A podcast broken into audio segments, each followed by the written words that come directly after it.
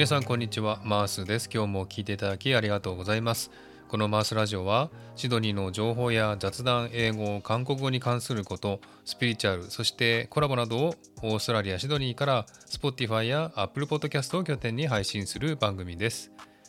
ということで皆さんお元気でしょうか？マースです。今日も聞いていただきありがとうございます。えー、シドニーは結構いい気候になりましてですねだいぶ朝晩の寒さも和らいできまして、えー、昼間も結構暑くなったりしますんでね、えー、もうだんだん春になってきたなという感じがします、えあちこちでピンクのね花、え梅とかですね桜ももうすぐ咲くような感じですのでね、え春になってきたなという感じがしますが、え北半球の皆さんは暑さも和らいできたでしょうかね、えだんだんと秋に向かっていることと思いますが体にお気をつけてお過ごしくださいね。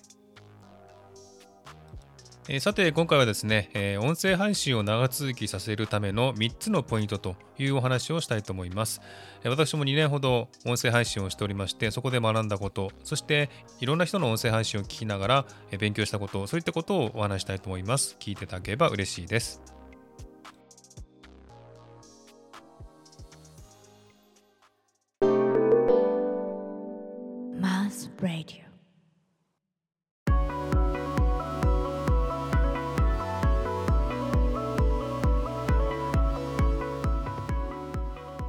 えー、この配信を聞いている方で音声配信をされている方がどれぐらいいるか分かりませんし、えー、これからやってみたいなという方もいらっしゃると思いますけれども、えー、この音声配信を続けるコツですね、え私が2年ほどスタンド FM で配信をして、え自分で学んだことそしていろんな人のですね、え辞めていってしまったりそして再開している人の配信を見ながら、えどういう点が重要かということを3つほどお話したいなと思っています。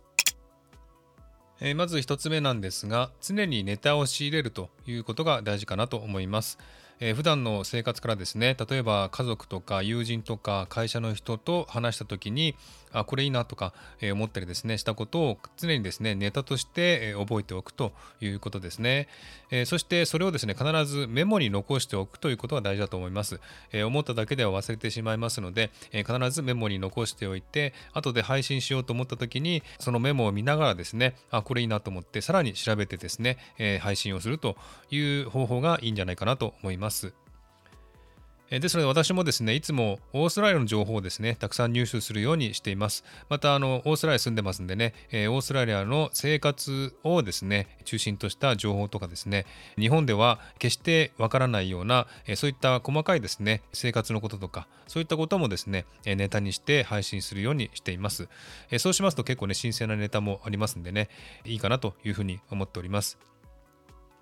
特にですね、ニュースなどはですね、例えば日本ではオーストラリアのニュースとかもね、あまり入ってこないんじゃないかなと思いますけれども、そういったオーストラリアのニュースをですね、えー、常にチェックしてですね、えー、あ、このネタいいなとかですね、そういったことを思いながら、えー、メモをしております。そして、え配信する際にですね、このメモを見ながら、えさらに詳しく調べていって、えそして収録配信という形にしております。えですので常に、え話している時家族とか友人とか会社の人とかあとは SNS での交流とかそういったものをネタにして収録配信という形が一番、え続くんじゃないかなというふうに思っております。え2つ目定期的に配信することこれ一番大事だと思います。どんなにネタがなくともどんなにつまらない内容であっても定期的に配信を上げるというのはすごく重要だと思いますね。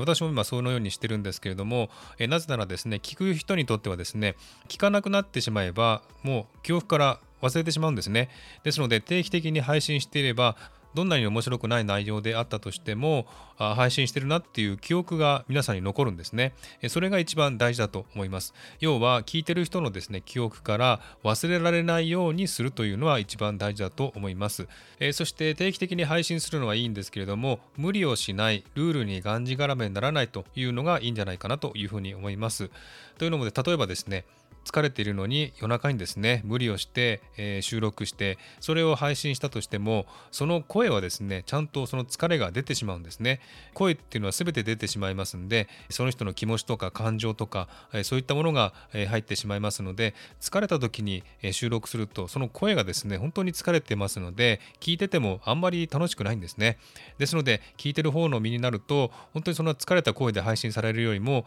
一回休んだ方がいいんじゃないかなというふうに思います。ですので定期的に配信はしますけれども無理な時は無理をしないというのがいいというふうに思いますね。これ一番大事だと思います。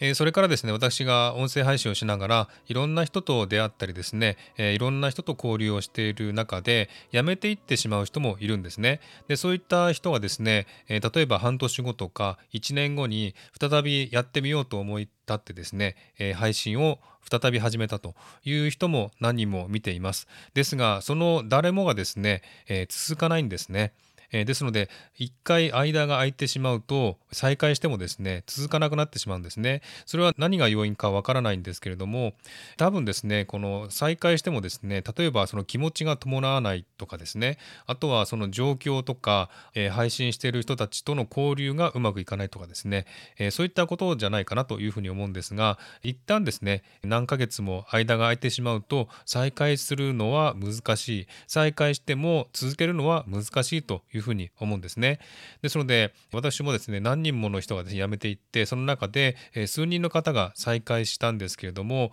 大体ですねもう1回2回配信したらですねその後もう続かなくなってるんですね。それを何人も見ています。その理由はその人にしかわからないんですけれども、えー、やっぱり間が空いてしまうとですね気持ちが乗らなくなってしまったりその波動に合わなくなってしまったりですねそれからいろんな人との交流がですねうまくいかなかったりとかするのもあると思うんですね。ですので間を空けてしまうと再開するのが大変再開したとしても続けるのが大変ということなので、えー、まあ1ヶ月ぐらい空いてしまうともうだいぶ気持ちもね離れていってしまいますので定期的に配信するのはいいかなというふうに思います。います。えー、さて3番目自分の好きなことを配信するというのがいいと思います。例えばですねやっぱりたくさんの人から聞いてもらうにはたくさんの人が共感する内容がいいというふうに思うんですね。でもですねそれってもし自分が興味ないことであったら配信もね長続きしないと思いますし、えー、内容もですね面白くないと思うんですね。興味あることだからこそたくさん話せるわけであって深いところまで深掘りできるということですのでそういった自分の好きなことをですね配信するというのが一番いいと思います。そしてそういった自分の好きなことに反応してくれる人が必ずいますのでねそういった人たちを増やすというのがいいんじゃないかなというふうに思います。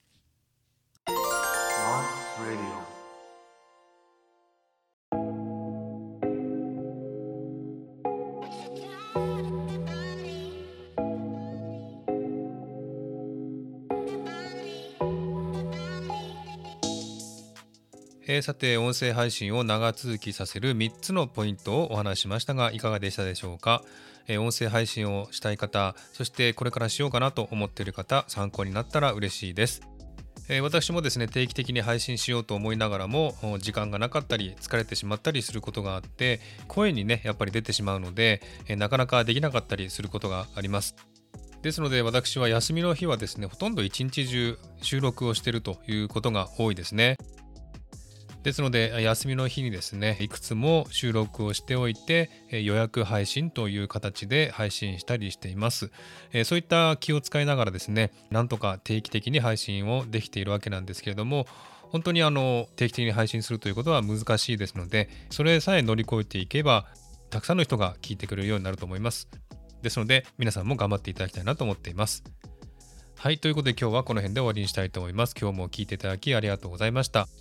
もしこの番組を気に入っていただけたらフォローいただけると嬉しいです。また、リクエスト、ご意見、ご希望などお便りをお待ちしております。概要欄のメールフォームから送ってください。では、また次回お会いしましょう。お相手はマースでした。Have a good day.